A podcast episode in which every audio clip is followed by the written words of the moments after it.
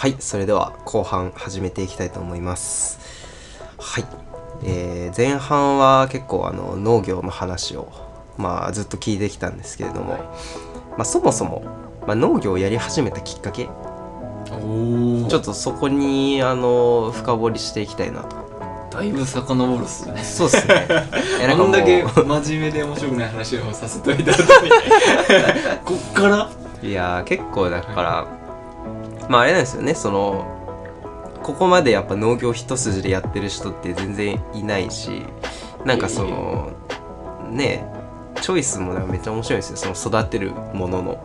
例えばなんかこの前聞いて思ったのは、まあ、まずアーモンドがあ まあなんでアーモンドからやろうと思ったのみたいなこともあるし例えばなんかほおずきとかなんか多分僕らの世代でほおずきあって食べる人ってまあほぼいないと思うんですよまあおばあちゃんからもらったとかはそれあるかもしれないですけど僕はもう本当に初めてもらったあのほおずき初めて僕人生初のほおずきだったんですけどとかまああとはハーブも育ててるしあと白いイチジクとかね白いイチジク。うんうんうんうん。なんかああいうののチョイスとかなとりあえず育ててみるみたいななんかそういうのとかなんかこうただ単にやるんじゃなくてやっぱ自分の好きなものを育てたりとかこれやったら美味しいんじゃね？みたいな、ね、そういうなんかすごいなんかハイブリッドな感じがしてめちゃいやいやいやめちゃめちゃいいなっていう。なんかそこをなんかちょっとねなんか紐解いていけたらいい。ありがとうございます。面白かったなって。いえい農業を始めたきっかけけなんですけどはあのーさっきの話でその在学中にいろんな農法をやってる人まあメインは有機農業だったんですけどそういう人たちに興味が出てこう話を聞きに行ったきっかけみたいなのはもともとその農業をやる人間がプレイヤーになるつもり全くなくて、いはいはいはい。あの農業の枠を作ってるような人たちになりたかったんですよ。だからその、例えばどういう、まあ、農水省とか JA の上の人の本とかっていうのに憧れててなんかその、まあ、きっかけ農業に興味を持つきっかけがそのさっきの話出てきたおばあちゃん黒豆くれたおばあちゃんがみかんをやってたんですけどみかんの皮にワックスを塗らんと JA が買ってくれんのんじゃって言ってて。へえ毎年言ってたね。その文句を、まあ、知らんがなと思いながら聞いてたんやけどあの、まあ、要は食べないところにそうやってそのワックスを塗るのまあなんか不思議だなとは思ってたね。で高校の時僕あんまお肉得意じゃなくてそもそも野菜ばっかり食ってたんですよ。サラダばっかり食ってて。でそのその時にちょっとふとこう食べない外側にワックスって話がこう思い起こされて。そんななんか食べないところにワックスを塗るような連中がこんな虫が大好きそうなこの可愛いフリフリの葉っぱに何もしてないわけがないと思ってあもうなんかえこれ大丈夫？ってなってちょっと調べたんですよ。あはい。でそしたらネットに農薬肯定派と農薬否定派がはい。真っ向対立してるっていう構図しかなかったんですよその時は。でまだ、まあ、僕が知らなかっただけかもしれないですけどその自然農とかっていうのもあんまりこう表には出てきてなかったうん。いう印象があって、はい。でまあその肯定派否定派、まあ、農薬使うか使わないかみたいな議論だけで言うとまあもう平行線だなっていう感じだったよね。うん。だからその現場の人間やっぱり使わないと何もできないっていうし食べるだけの人間はあ危ないそんなものっていうしか脳がないみたいな感じでその要は交わらない世界線を2人して作っててうん。みたいな感じだったんでこれを一度でもこの線を内側にこうお折ればどっかで絶対交わると思ってその交わる点を俺は先に作りたかったんですよ。でそこを作ったらこの農業界で目立てるなと思ってこれは大穴見つけたぞ の中こ間地点にれはなって俺やろうと絶対教科書に名前残せると思って。でそんな甘い期待を思えて農業面白いと思っで、うん。まあその農家さんのブログとかを読む限り農家さんはやっぱり農家さんでいろいろ考えてるんですよね。だからそういうその正義感とか農家さんがどういう思いをやってこうこのものを作ってるかっていうのが全くやっぱりスーパーとかにこうで物を見た時に伝わってこない、まあ、そういう構造なんだなと思ったんでなんかそういうところに変えるべきところがあるんじゃないかなと思ってもともとは JA とか、えっと農水省とかに入りたかったんで、えっと、農業経済学っていうのをやってたんですよ、はい大学で。でだけどその先生とかが全然現場を知らなくて、まあ、僕が行った大学レベル低かったんで、うんまあ、それが原因だと思うんですけど、まあ、幸いにも今思えばねその先生方があんまりよろしくなくて現場知らなかった。でも現場に絶対その鍵があるし現場の人の声とかをやっぱりその何？消費者に伝えるとかそこから組み上げて枠組みを作るとかっていうのがなんかこうふわっとそういう方がいいんじゃないかなと思ってたんで現場知りたいなと思ったんですよ。で農家さんのとこ行くようになったりとか台湾でもちょっとそのカカオ農園とかコーヒー農園とかをこう見に行く機会があって、まあ、現場の人はすごい楽しそうだったんですよ。でうわなんかいいなと思って。で思い始めたら即行動タイプというか何も考えずにやっちゃうタイプなんでもうこれやろうと。もうやってみてその中身が分かってから管理する方に行ってもいいじゃんと思ったんで、えっと、大学を退学退学自主卒業してあの地元に帰ってきたという感じなんで最初はそのやっぱり枠を作りたかったから農法を1個作りたかったんですよ。はいはいはい。だからいろんな農法をいろいろ調べていいとこ取りすればいいやっていう気持ちは今でもあるんですけど最初はその果樹の話木の話。まあ現場にどっぷりなつもりなかったから、はいはい。木の方が絶対楽じゃんと思って たのとあと植物ホルモンの話がすごく面白くてそれをメインに扱ってる農法があったんでそれはなんか勉強になりそうだなと思ってそれをやりたかって、まあ、セオリー通り行くなら瀬戸内レモンやるべきところをうん。あれも面白くないとか言って。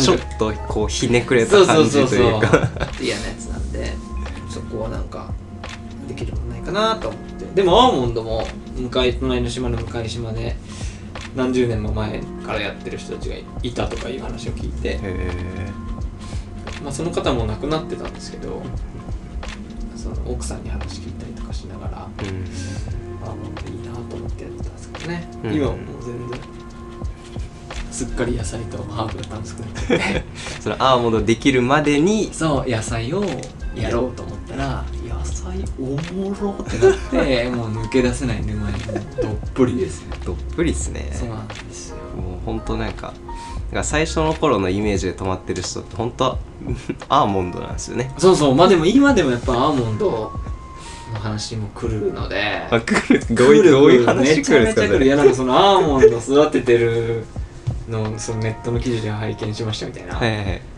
記者のアーモンドをお分けしていただくことは可能でしょうか？みたいな。いや、ごめんと思いながら まあできたとしても一粒100万円で売るわみたいな感じっすね。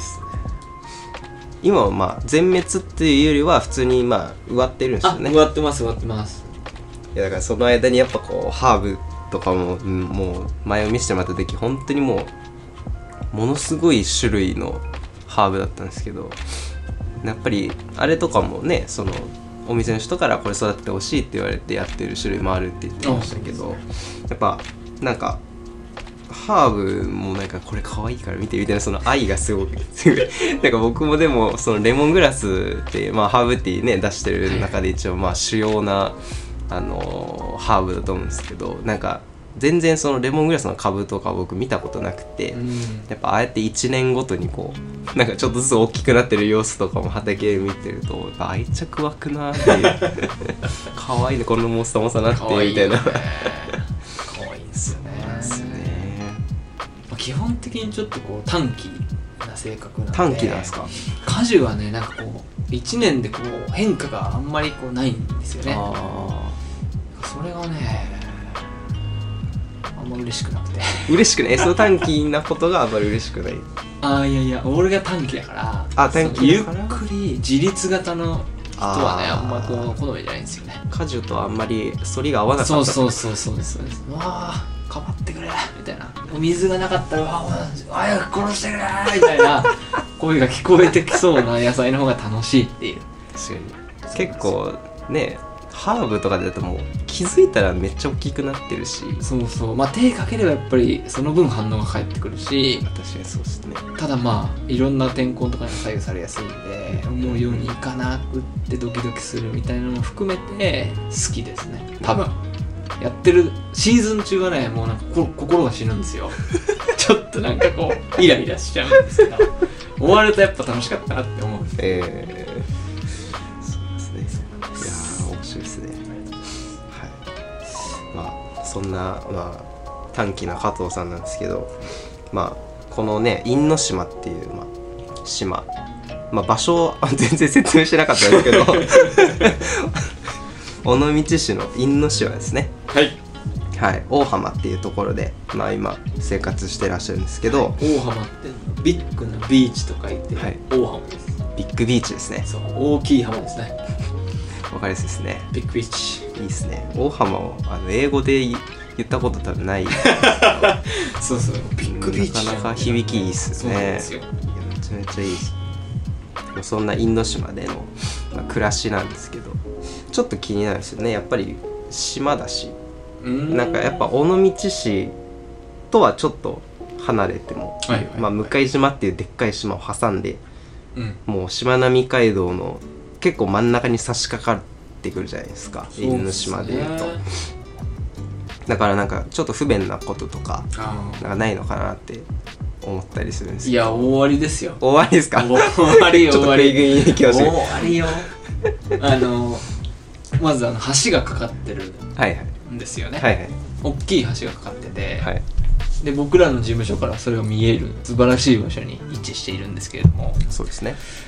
その橋があの唯一の車で外に出る手段はいはい。はもう橋しかないんですけど、はい。あのまさかの高速道路なんですよね。あの絶対に。はいはいはい。だからあのまあまあな料金取られるんですよ。出て帰るだけで往復で880円。軽自動車で。結構高いですね。ランチ食えるんですよ。こっちの物価で言うと。まあまあなランチ食えるんで。それはまあしんどいですよね。だけどあのー畑を全部因島に集約したのではいはいはい。まあ出ることないですね。週に1回飲食店さんとかに配達に尾道とか福山とかに行くんですけど、はいはい。もうそれだけうん。ほぼそれだけ。まああとはお風呂に行くとかはいはいはい。ぐらいしかないんで。確かに。そうそう。いやなんかそのなんかマガジンではいはい見たんですよね。あなんか僕らあの毎月港組っていう名前でマガジンをネットに上げてますんでよかったら見てください。いや見てあげてほしいですめちゃ半めちゃ面白い。分めちゃくちゃ真面目な話で、はい。半分あの本当に読まなくていい文章が書いてありますね よかったら読んでください。いやほんとねなんかあのユーモアがもうすごくて。ありがとうございます。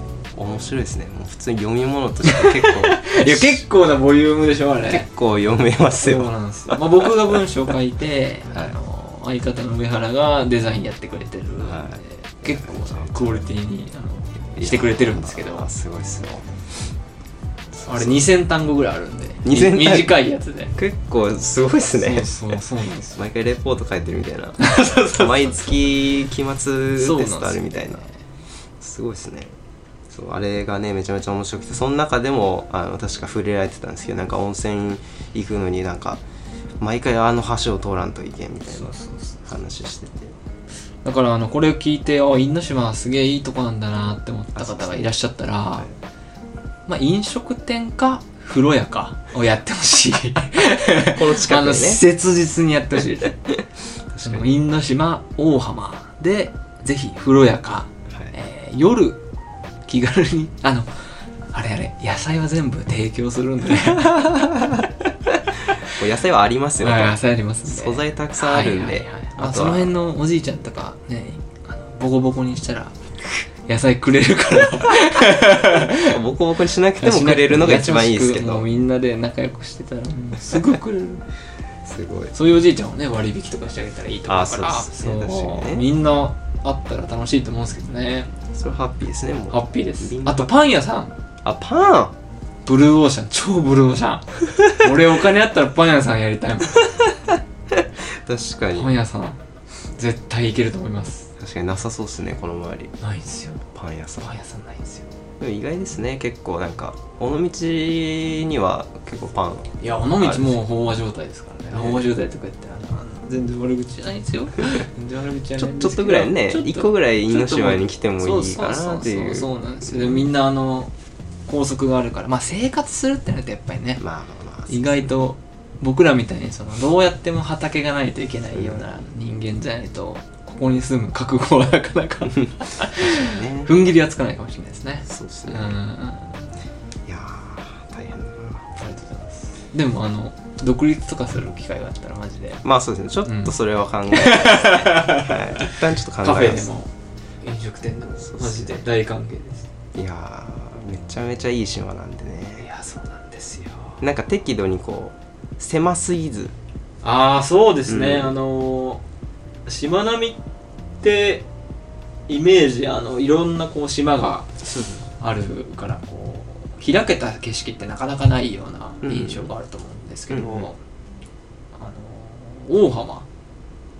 この辺では因島の大浜が四国まで何もこう遮るものがないものすごく開放的な景色なんですよね、はいはいここぐらいじゃないかなその開放感があるのは。因島の中で言うと,、はいはい。えっと大浜ぐらいかな。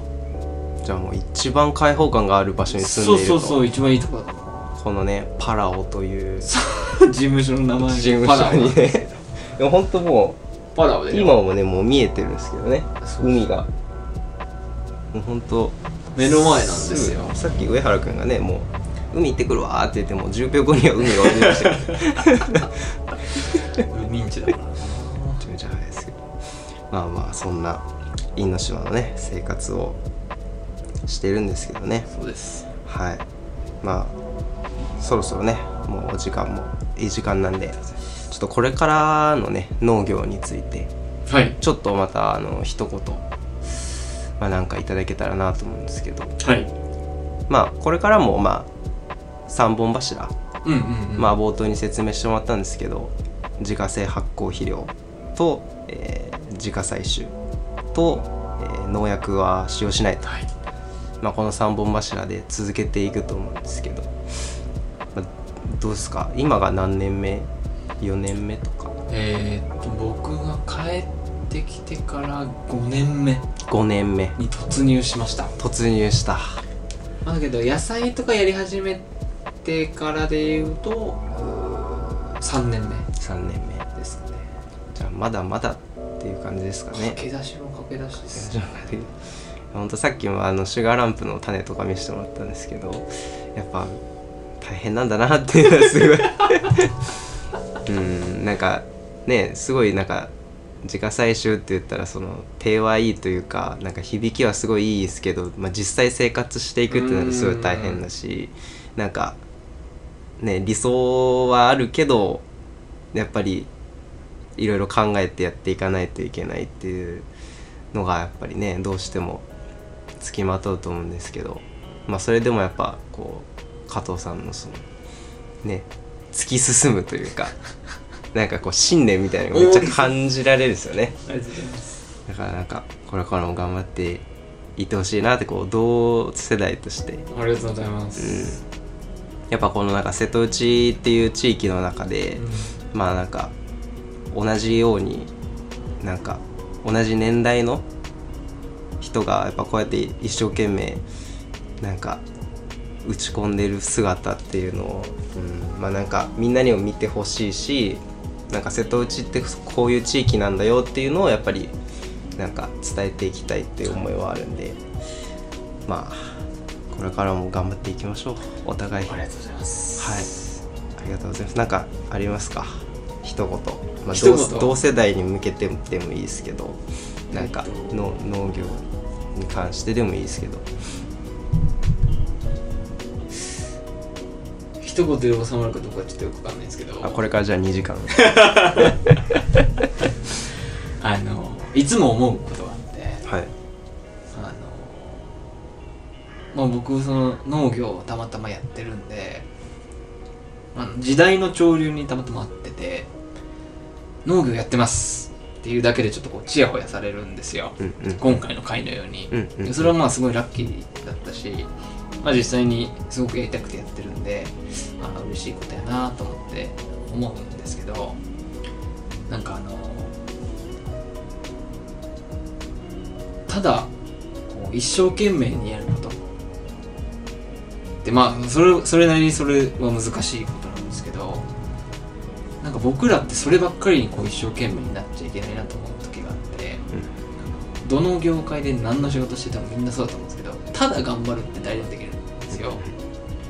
だから自分の仕事とか自分がやりたいこととか自分が実際に今やってることを通してそれがなんかどういう発展をしていくかとかどういうその影響があるかとかどういう未来を作り上げていってるかみたいなことを僕ら世代は特になんかこう理解してやっていかねばと思う節が多々ありますので皆さん何をされてるか分かりませんけれども、まあ僕は農業で、その自分の業界とか自分がやってることがどういうその未来を作ってるかみたいなのをこううん見つめながら今目の前にあるものを頑張るっていう姿勢が僕ら20代絶対にいると思います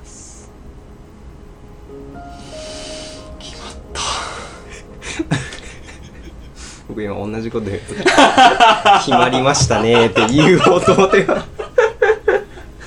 いやー決まりました。決まりました。はい。そうですね。やっぱりなんかやるからにはその先にどんな未来が待ってるかっていうのもちょっと想像しながら、まあなんか何やるにしてもそれがこうその業界とか自分の未来を作ってるってことなんで、うん。